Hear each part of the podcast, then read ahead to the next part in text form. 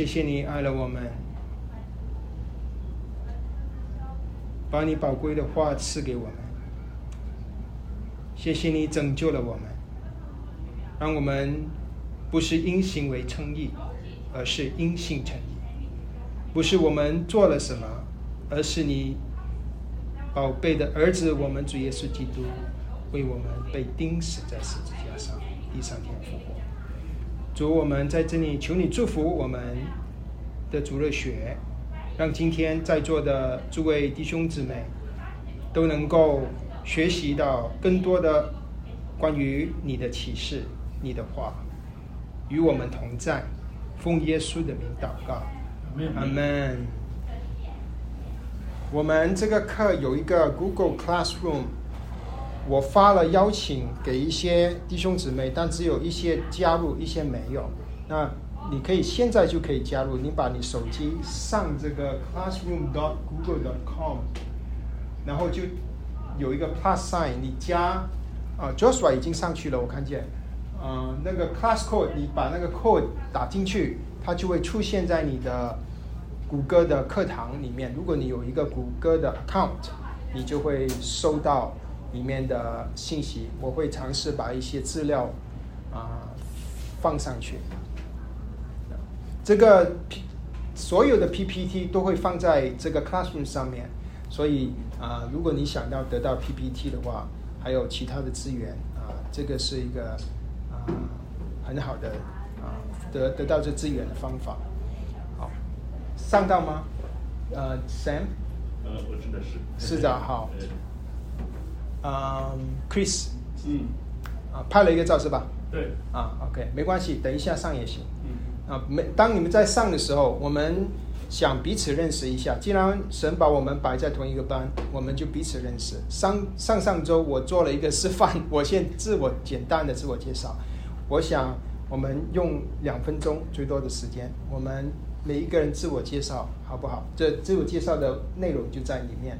我们从 Chris 开始啊好吧啊，那 Chris 开始吧啊我叫 Chris，他们都叫我 Chris，姓黄啊，Chris 黄。，Chris Wang，然嗯后我我们是我跟我太太，我们本来是住 New Jersey，十年前吧，十几年前，十二三年前从 New Jersey 搬过来，然后在大概在呃，然后大概到就就就到恩纽堂，然后就信，New Jersey 在哪里聚会？我没有。啊没有机会那时候还是 OK，微信。OK 就是到了之后，然后我们就到恩友堂，然后大概一年，呃，我我们到恩友堂大概十十十年有了，也是那个时候的受洗信主。哦，OK，但我们现以前本来住在 Plano，我们搬到 Louisville 去了，但是我们还是回到恩友堂了。OK，那我一直是对系统神学很有兴趣，我自己也在网上看了一些课程，所以我想说多多在接触这一类的，嗯，有系统的来学，而不是说从照顺序圣经的一二三四这样那个章节来看，只只只看到只看到一个 sequence，我想我比较喜欢去这样跳来跳去，所以彼此互相印证，嗯嗯更加坚定说。那你就在对的班了，欢迎欢迎 Chris，啊、那么就说，我叫我叫汪俊华，汪俊华。呃，三三点水一个王，汪俊华，我的英文名字叫 Joshua Wang，啊、我的太太，嗯、对我我我我有一个太太，两个孩子，我的老大已经有二十九岁了，啊、然后我的老二是女儿，老大是儿子，老二是女儿，有二十岁，在纽约上大学，呃，我的老二在纽约上大学，老大呢现在是在做他的医学院的呃 residency，哦所以在走上老爸的对对对路 在亚特兰大，所以感谢主，我们一家呃，包括我的我的太太、我的儿子、我的儿媳、我的女儿，都是在我们除了我以外，都是在我们教会信主的。嗯啊、所以我是我们是二零零五年来到达拉斯就开始来到我们的教会，一直到现在。嗯我的老家我是湖北人，我是湖北武汉人。嗯，湖北湖北，湖北人对。武汉，武汉，啊武汉现在是很有名的一个地方，对，就是这个病毒嘛嗯，virus 哦就是对对对对武汉病毒，所以很多人都知道我们的呃我们的城市出名了，对，出名了，武汉是一个很好的地方。实际上，我很想念我的家乡，呃，好多年没有回去了，因为病毒的原因回不去。我的父母，我的父我的父亲去世了，我妈妈和我的兄弟姐妹都还在都还在武汉。哦啊，OK，然后课程呢，我是希望就是就是能够，因为有很多，我觉得神学有很多的概念，对于我们普通的基督徒来说很生疏也很神秘。所以说，除了你读圣经以外呢，有一些概念，比方说。啊、关于神的概念，或者是或者是什么天使的概念，或者是拣选呐、还有还有这个其他的一些像未来的天国的一些一些概念，可能在圣经里面，我只读圣经，我觉得是很难去理解，很难去把它应用到我们的生活当中。我我我以前采取的态度呢，就是回避。我就说有些问题我不知道呢，我觉得这个也好像作为基督徒来说也没有必要去了解太多，所以我就我就回避一些比较呃比较比较关于神学的概念。但是我就想通过通过这些课程呢，能够对我在这个神学的一些概念上面，当我在圣经上面找不到一些答案的时候，对我有一些启发呢，可能让我的信仰比较更坚定一些，更明确一些。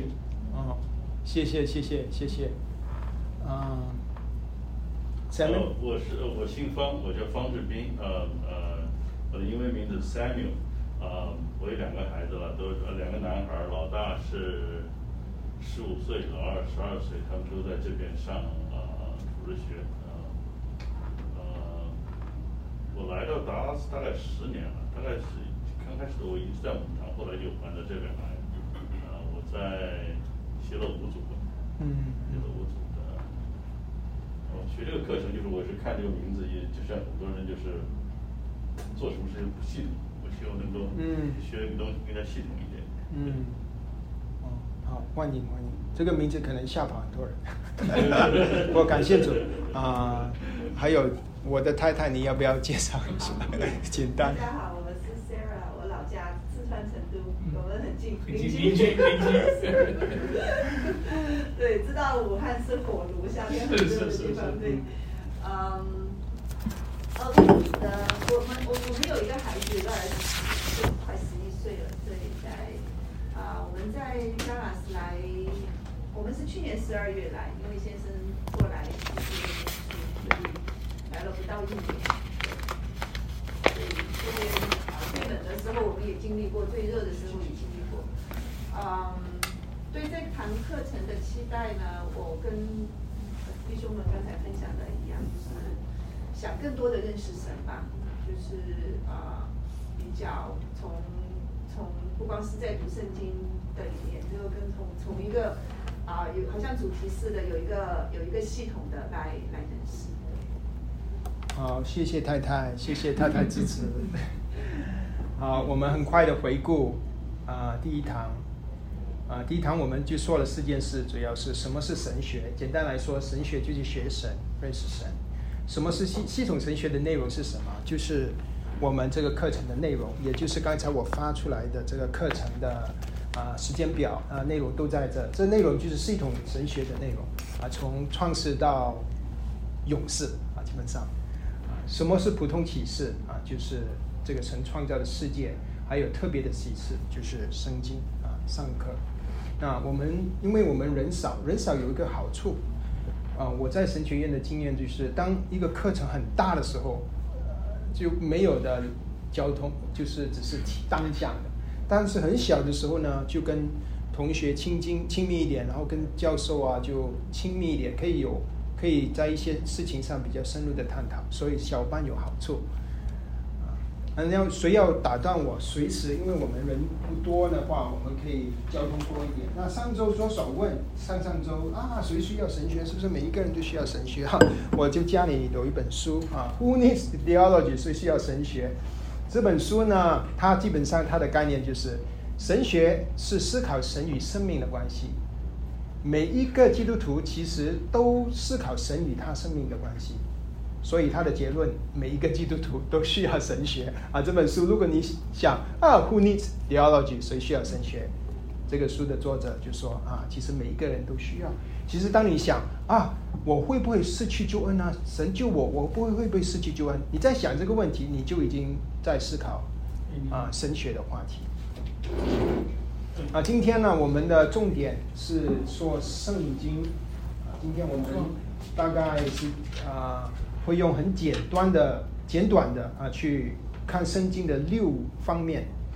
第一方面是啊，神圣经是神的末世。第二点，圣经是无误的；第三点，圣经是足够的；第四点，圣经是清晰的；第五点，圣经的正点和第六点，圣经的大图画。好，那我们就一点一点的看，只有六个点啊，有什么想讨论的，我们都可以讨论。啊，第一点就是圣经是神所漠视的。啊，我拿了一个定义，这个定义是。一个神学家叫 B.B. Warfield，已经被逐截取了。在呃，他是对于圣经是神的话的一个领域里面，是一个最主要的带领者，在美国。在那他说他的定义是什么是神所漠视的呢？圣经是神所漠视的，在圣灵特殊的、特殊的、超自然的、非凡的影响下，神圣的作者就是这些写圣经的人。从写作中得到了指导，虽然他们的人性没有被取代，但他们的话同时成为神的话，因此写下的绝对都是可靠的。这个是 B.B. Warfield 的定义，就是神圣经是神末世的定义。那么我们怎么知道神圣经是神末世的呢？啊，基本上啊，我们会想到内证和外证。内证就是圣经本身，它怎么说到它自己本身。圣经本身对自己所说的话，那我们就把几个重要的经文提出来。第一点，第一个经文提莫太后书三章十六节，圣经都是神所漠视的，哈这个是圣经的话，他直接说的。第二第二个重要的经文是彼得后书啊，应该写彼后啊，彼后一章二十节，因为预言从来没有出于人意的。没有出于人意的预言，就是说神所说的话，乃是人被圣灵感动啊。这个圣灵很重要，因为圣心是圣灵神启示出来，说出神的话来。所以他说，预言是神的话，不是出于人意的。虽然是人写出来，被人所人被感动写出来，但是说出来的却是神的话啊。彼得后书。然后第三个经文就是零前二章十九节，并且我们讲说的这件事，不是用人智慧所指教的言语，乃是用圣灵所指教的言语，将圣灵的属灵的话解释属灵的事。所以他这里说，圣经就是保罗说啊，我写的这些事啊，是圣灵所指教的言语。保罗说：“我写的是圣灵所指教啊，这些就是内证。圣经本身怎么说，它是什么什么样的书啊？这是圣经里的内证。那么神所漠视是什么意思？好，你你你刚刚前一个 slide 写的圣经啊，这是指这是讲 scripture 是吧？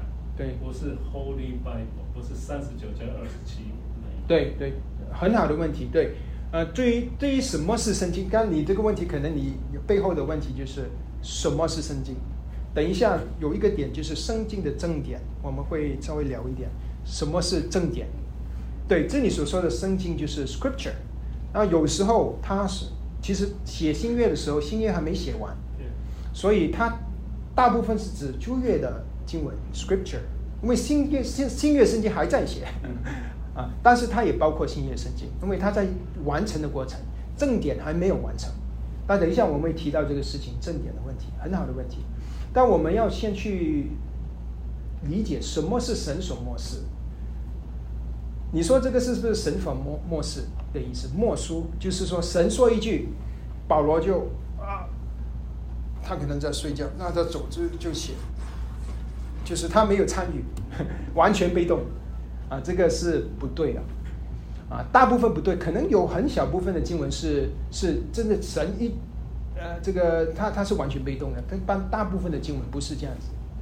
那么圣经是末世是不是启发呢？比如说那个人看见神的创造，他就啊有发有感而发，他就写下来，就是啊是个人的感受啊，神没有参与，这个也不是神所末世，他不是看见神的创造，然后他就人的意思写出来，这个不是神末世的意思。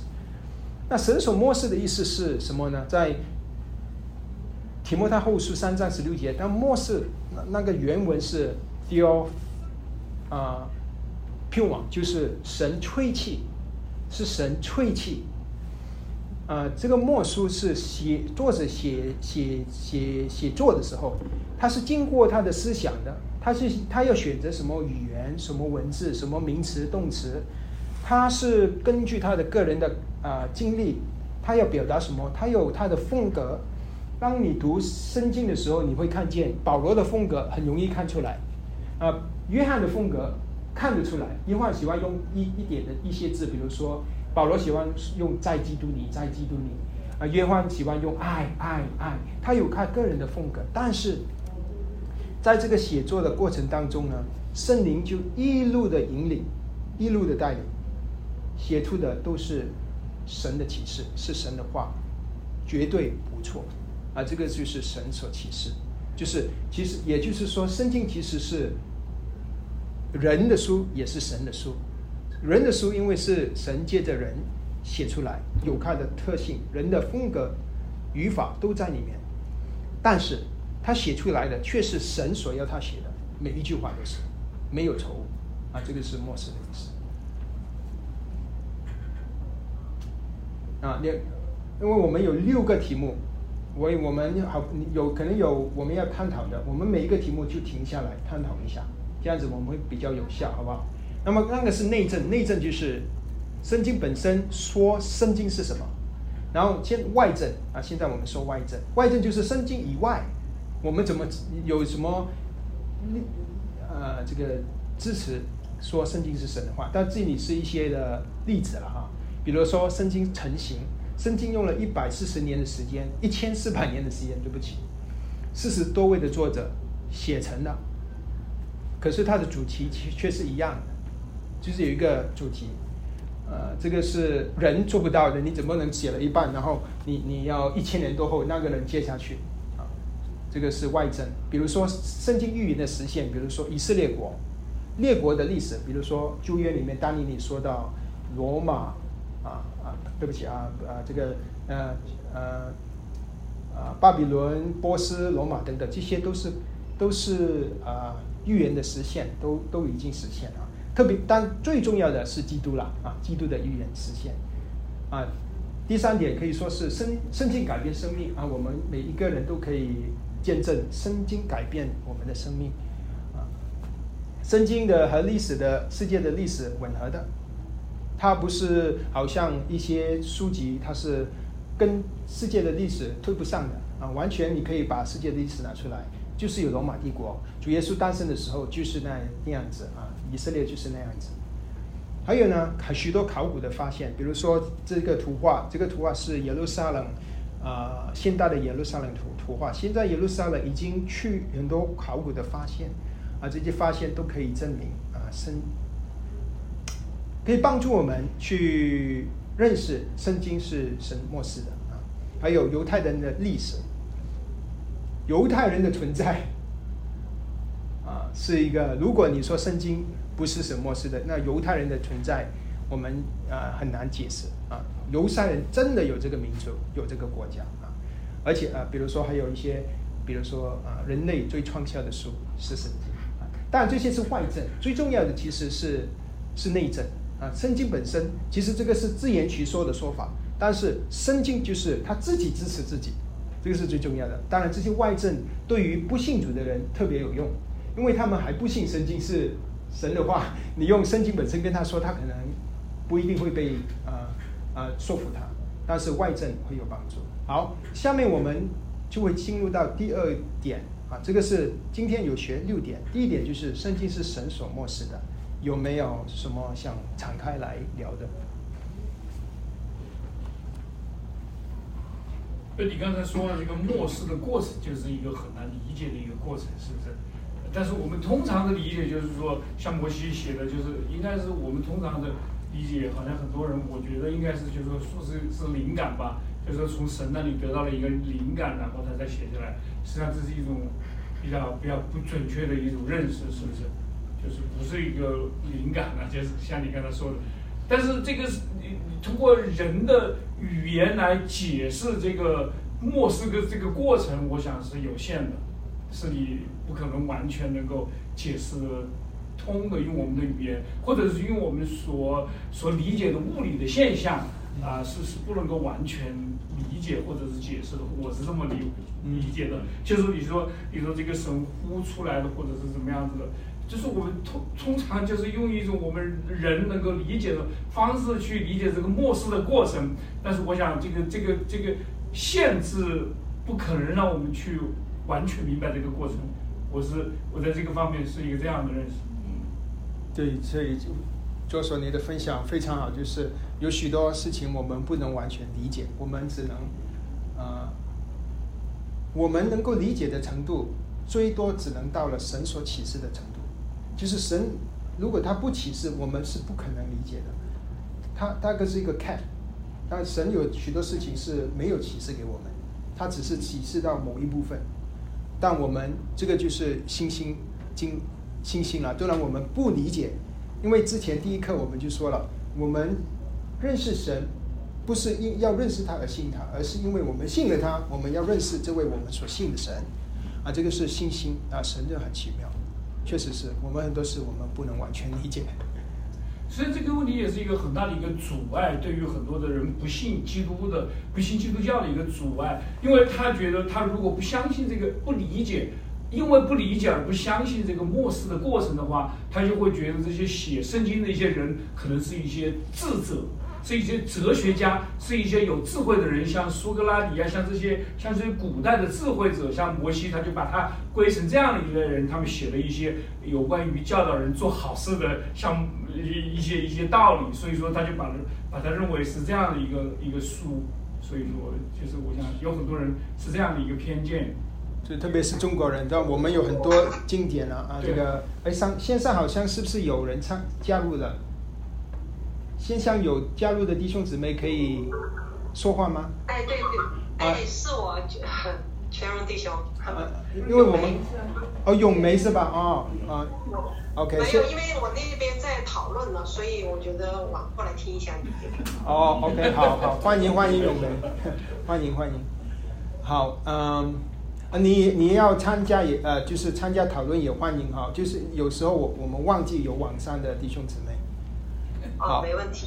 好，那么刚才我们是聊到哦，中国，因为中国有《道德经》啊，有孔子写的书啊，很多啊。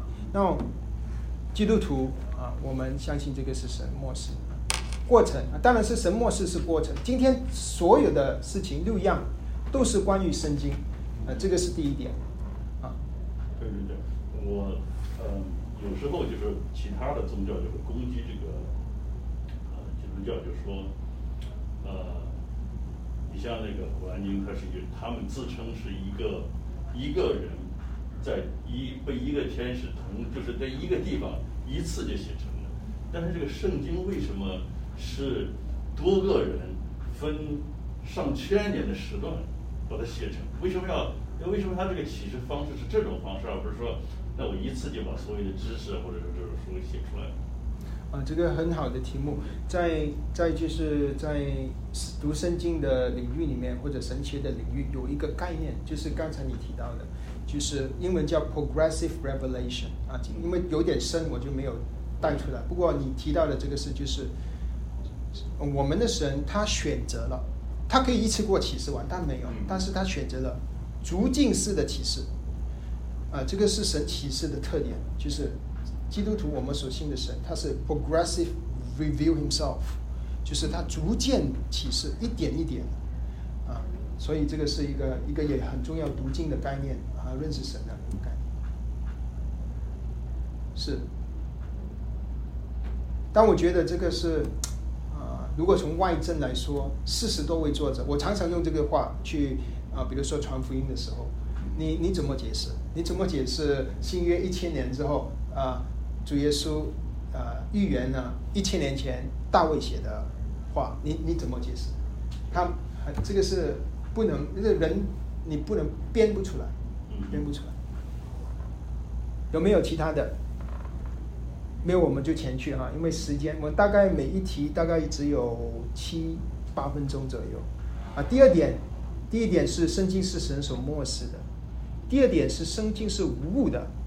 啊，这个在近一百年来，美国和欧洲发生了极大的争论了啊，这个话题。但我们今天只是在一个很呃精简的把这个事情提给大家，就是啊。这里有个定义，这个定义呢是芝加哥圣经无误宣言，就是在啊上个世纪七十六七十年代，七十年代，在芝加哥及一些福音派的神学家，那啊啊啊牧者聚集起来写的一个很长的文章，我发在这个谷歌上了，有中英的，我只是把里面一个一个定义提出来啊，那圣经既是神所赐的。又是神逐字漠视的，他一切的教导当然也都没有错误，不但在见证神对个人生命的救恩时，也是没有错误的。在论及圣经自身写成文字是出于神时，以及论到神在创造与世界历史中的作为时，也是完全没有错误的。啊，这个是呃福音派基督徒的看法。就是圣经里面，除了其实那个论点，就是有一些在在美国在上世纪，简单的说就是呃五十年代说，圣经里只有说到救恩是可信的，但救恩其他的事情啊，比如说历史啊、地理啊那些啊不一定准，不一定可信 啊。这个是基督徒当中起了起了其他的争论啊。但是基要派、福音派的基督徒就会。相信圣经是无误的。那下面我会提出几点啊，这个叫深一点啊，这个可能对大家会有一点挑战啊。可能在座的弟兄姊妹不一定经听过这些啊，不过我我我我就把它提出来，你可以回去或回去自己考察，或者是我们课堂以外可以聊啊。当我们说圣经是无误的时候呢，呃，我们是说圣经的原本。啊，什么是圣经的原本呢？圣经的原本，啊，就是保罗当年他提笔或写在牛皮卷上那一张纸，原本，原本那张呃是无误的。但是呢，抄本和译本呢，因为是人抄的和翻译的，不是无误的。啊，这个如果你没听过，你可能觉得啊，这个 Ken 在叫异端 啊，啊，不过这个事情是比较啊复杂了啊，我只是把它带出来啊，因为嗯，因为圣经抄写啊是人抄写，所以它有有时候会有一点的错，一一点的抄，抄它会有一点的出错啊。那我我手上有一个是希腊文原本啊，这个是希腊圣经，圣经原原本圣经啊，但这个是叫什么呢？我们叫抄本。什么叫抄本呢？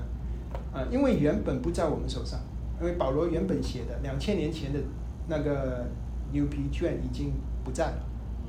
我们手上的就是留下啊 copy of copies 啊啊，但我们我手的是一个新约圣经啊，这里后面写着一个二十八号。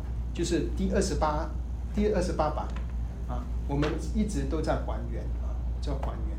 但感谢神呢，是神保守了。虽然我们没有原本，我们只有抄本。抄本就是说，这个是我写的，那我给你，我说，Chris，你抄一份。我这个我写的不在了，你抄的那份在。但你抄的时候，你可能出了一个错啊。但是我们有的抄本呢。有许多基督徒的抄本是所有宗教、所有人为的抄本，啊，最多的，呃，这个比例是非常非常大。我们有许多的抄本，这些抄本能够帮助我们足，啊，足足够的还原圣经啊。所以，呃，虽然我们没有原本啊，只也只有原本，虽然只有原本是无误，但是抄本本它却保留了原本的内容啊，所以啊，这个是原本的问题。我就把这个希腊原本啊，这个抄本啊，呃，就希腊原文给大家稍微看一下。可能一些弟兄姊妹大大部分的弟兄姊妹没看过希腊希腊文原文圣经。那我下面我就想说到无误，呃呃，什么是无误呢？太阳这些话有有没有错？太阳从东边升起。有有错，因为是地球地球围着太阳转嘛啊，你说有呃有错吧？这个有没有错？Covid nineteen 在美国杀死了一百万人。Literally 当然是错了。那，不一定是一百万人，你是不是？你只是一百万，这这个是一个 round round up 的 number 对吧？啊，还有这个 He was baptized last year 有没有错？啊，我们美国翻译 be baptized b a p t i z e，英国翻译 t i s e，这有没有错呢？那有人说，哎，你翻译 你你你你写错了，其实他没错啊。我我这些例子打出来的意思就是说，圣经有些日常用语，它是人对于这个世界的呃观察，比如说视频一一三，从日出之地到日落之处，耶和华的名是应该赞美的，你。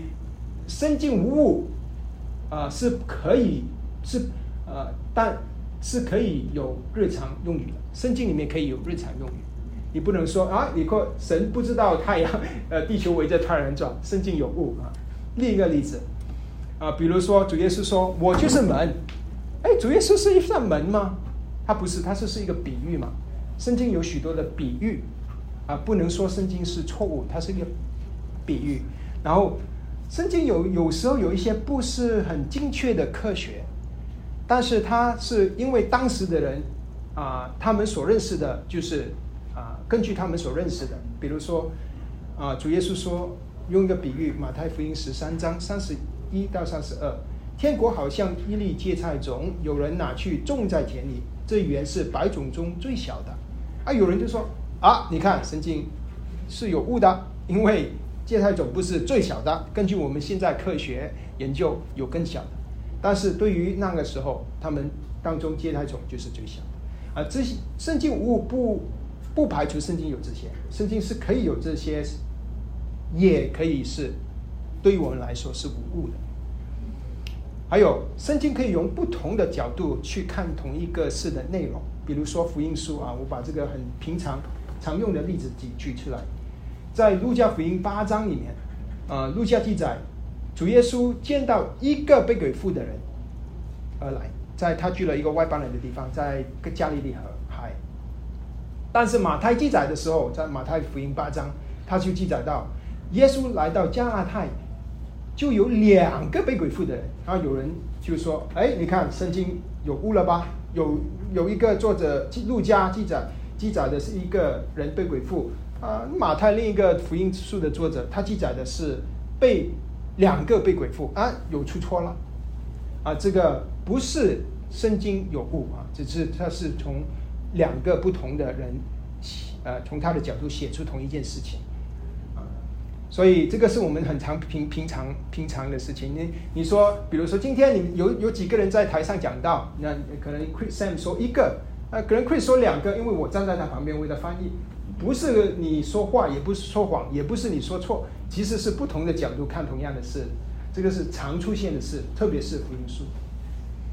好，那么圣经是无误的经文的支持啊。第一点啊是提多书一章二节，盼望那无谎言的神在万古之间所应许的永生。第一点，神是不可说谎的，神的话都是真实的。第二点，约翰福音。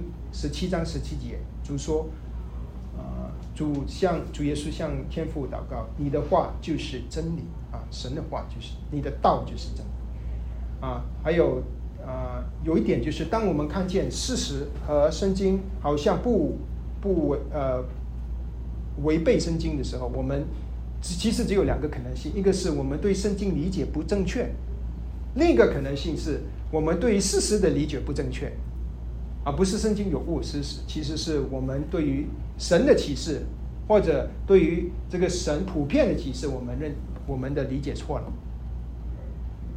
好，那么有什么啊问题或者是要讨论的吗？圣经是无误的。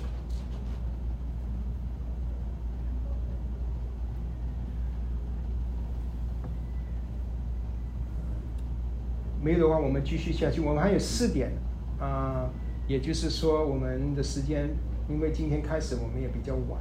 还有一个第三个概念呢，就是圣经是足够的。那什么是圣经足够的呢？其中一个定义就是圣经是足够的，是唯一无误的末世啊，唯一的，没有其他了。所以是基督徒信仰和金钱的生活最高的权威。所有其他的权威都在圣经之下，这个是圣经，啊，足够是足够的一个定义，这个是一个概念，圣经是足够，啊，那么主要的经文是提摩太后书三章十五到十七节，他说，并且知道你们是从小明白圣经，这圣经能使你因信基督耶稣有得救的智慧，圣经都是神所漠视的。于教训、度责、使人贵正、教导人学艺，都是有益的，教属神的人得以完全，预备行各样的善事。啊，所以这里说到这个生，这段经文是说给我们主要一个思想，就是神的话是足够让我们称义，也足够让我们成圣。那么这这个圣这个。圣经是足够的，其实联系到的是圣经的权威，这个是跟呃，对于我们对看圣经有很大的影响啊。我把几个不同的看法列出来啊。异端为什么我们说其中一个元素，我们说一个一个信仰是异端，就是因为他们把其他的书和圣经放在同一个权权威权柄上。比如说摩门教，它有还有一个 Book of Mormon，啊，这个是摩异端对于圣经的权威的看法。啊，自由派，自由派是上世纪二十年代美国就呃从欧洲来到美国，就说圣经里有神的话，但不是全部都是神的话。啊，这个就是自由派的啊看法，也就是说他把人的智慧放在呃作为最高的标准。我看圣经，如果我不能理解的、超越我们科学领域里面能够解释的，就是其实不是神的话。也就是说，自由派的人，他们否认圣经里面所有的这些神迹，摩西把水劈开，红红海分开，这个没有真正发生啊，等等啊，主耶稣行的神迹那些没有真正发生啊，这个是在自由派的对于圣经的看法。啊，其实美国有很多自由派，我在大拉斯我也看到很多很多，其实很大的宗派，很多很大宗派，在呃都都有自由派跟自由派的区别啊。这个牵扯到教会历史，我们就不去说了。还有就是天主教跟基督教的区别，天主教跟基督教对于圣经的权柄的最大的区别，就是在圣经是足够这件事上，他们有我们有不同的看法，因为。天主教觉得教会的传统啊，圣经的这个权威啊，还要呃呃加上教会的传统，教会传统的做法还要加上教教皇，他们是有同等同等的权威。啊，甚至教就是教会的对于圣经的解释是最终的权威，也也就是教皇和他的那个主教他们的解释是最终的权威，这个是跟基基督教。啊，我们的信仰是一个极大的不同。我们的信仰是圣经是基督徒最高的权威，也就是说，啊，其他的任何的书籍都都没有不能够与与这个圣经神的话有同样的权威，包括讲台啊，包括主热学啊，包括所有所有写关于圣经的，只能解释圣经，它不能超越圣经的权威。所以这个是天主教跟基督教的啊。或者说你要用 Protestant 跟正基督教的一个最大的区别。这边的更正基督徒是不是 Reform？哦哦，不是，我是指呃 Protestant Protestant Protestant 啊，Reform Reform 中通常呃中文改呃会翻译成改革改革中啊改革中。啊。又是另外一个。啊不是，其实啊我我用了一个词更正基督徒，更正基督徒，如果你要把教会分成我们现在的教会分成三，你可以把它分成三大类，一一个就是天主教，对，一个就是东正教 （Orthodox Church），哦，东正教就是比如说苏联啊还有一个就是更正教，不是 Protestant。更正教里面有许多的宗派，比如说改革宗啊，比如说浸信会啊等等。所以改革宗是其中一个支支流，不过所有基督教里面的的这个大团体都，如果要用一个名称，就可以用这个改更正基督徒了。这个是宗教改革的时候啊、所出现的名词，但现在我们其实很少用。你说圣经的权威，呃，就大分好了，天主教跟基督教，东正教先不要分，天主教跟基督教，那为什么在基督教里面还会有信义呀、尽信啊那些？那有的人他们除了圣经，他譬如说，我我我认我这么认为，不知道对不对？我们的教会是除了讲圣经，我们可能还会讲使徒信经，但是其他的卫理会他们还会加别的。譬如说什么信仰告白，为什么又会？即使在基督教里面，为什么又会分这个这个宗那个派这个会的？哇，这个 我们需要可能就需要教会历史啊、这个问题很大。不过解是美国对对，这个是其实呃很好的问题了，就是为什么基督教里面有这么多的宗派？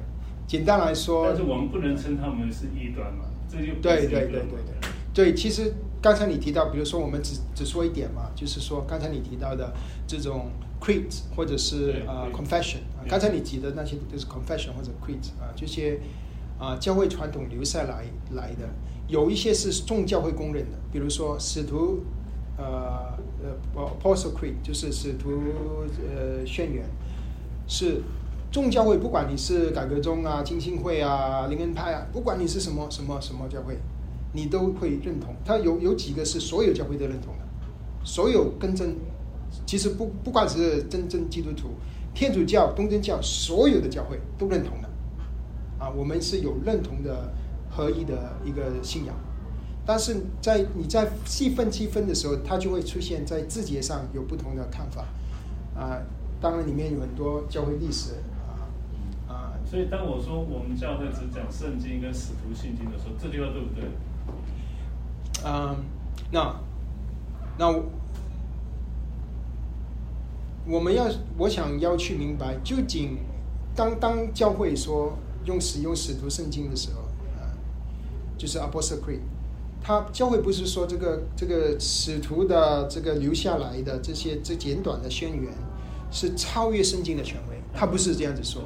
所有的教会都说圣经是最高的权威。这个使徒宣言呢，Apostle Creed 是早期的基督徒，就是使徒们，把整本基督徒的信仰归纳浓缩，变成一个呃能够容易传递的信息。因为以前很少人认识字，很少人有圣经，因为圣经到了十五世纪才才才印刷出来，所以他们要用图画，他们要用啊、一个一些方法去传递信仰。所以，但是教会不是说这种 creed 是超越圣经，它只是一个传递我们所信的信仰的方法。不知道有没有帮助？好，那么对于圣经是足够的影响，有几个，一个就是基督徒我们的信仰就是把圣经当成最高的权威，这个是我们都会明白，啊、也会，但这这不表示我们不可以读其他的书，我们可以去读其他其他的书，去借着这些书籍啊、去认识圣经的启示。对吧？呃，我们写了千千万万本关于圣经的书，我们都应该可以，呃，呃，也鼓励弟兄姊妹去学习。但是我们要知道，没有一本书，你不管你找什么参考书，找什么神学书，找什么啊，所有不管你找到什么多么好的书，没有一个一本书是在圣经的权威以上。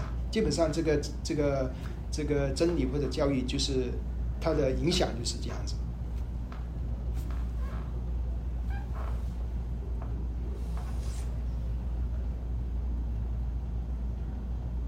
好，那我们继续啊，还有三点哈，我们 只能很很快简短的啊。之后我会把 PPT 发上去，大家可以参考啊。圣经是清晰的啊，清晰的是什么意思呢？啊，我我这里有一个定义，就是神说话是为了人能够明白，圣经是可以理解的。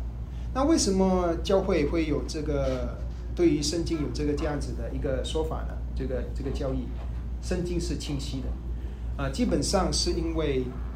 啊，以前呢，在教会有一段时间是，特别是天主教的时代，他他啊，天主教教导圣经只有某一些人才能够读懂，所以他就把几乎把圣经锁起来了，普遍的人不能有圣经，也没有不可以用你能的懂的语言读圣经，所以因为那个时候啊是啊呃这个在一个黑暗的时代里面。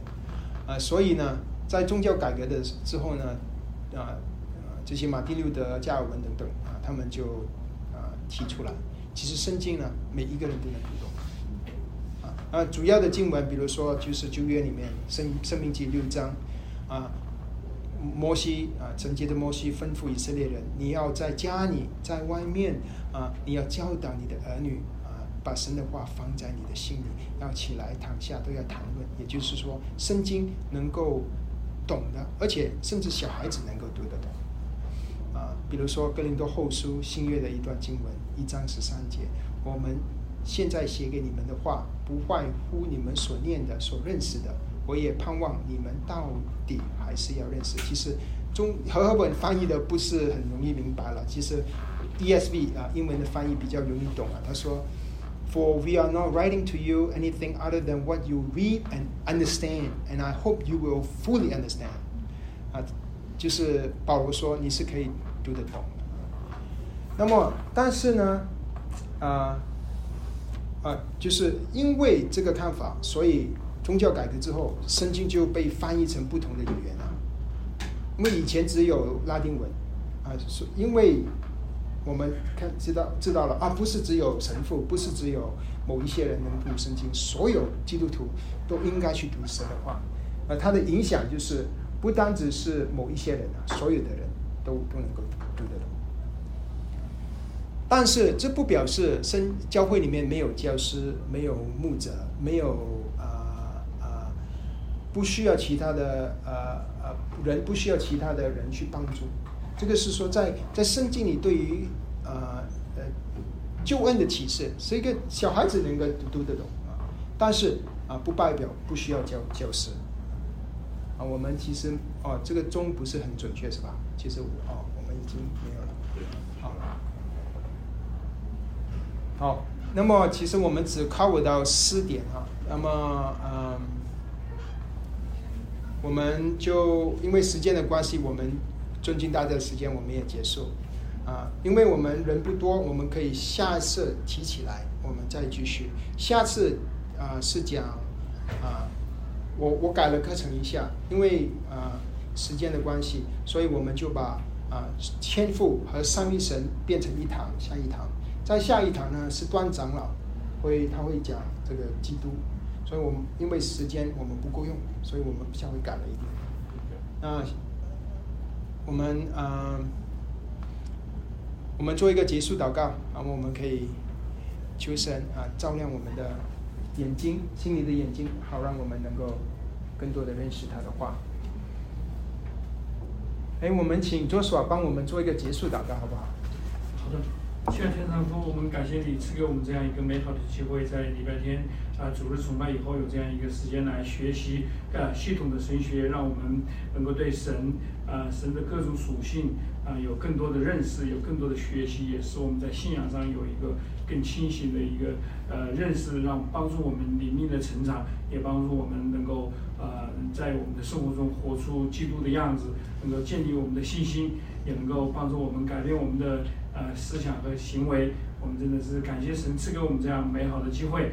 我们也求神保守我们各自散去的脚步和下个下个一周每一天我们的呃我们的平安，我们的心怀意念，求神保守看顾啊，祈求祷告奉主耶稣基督的名。阿门。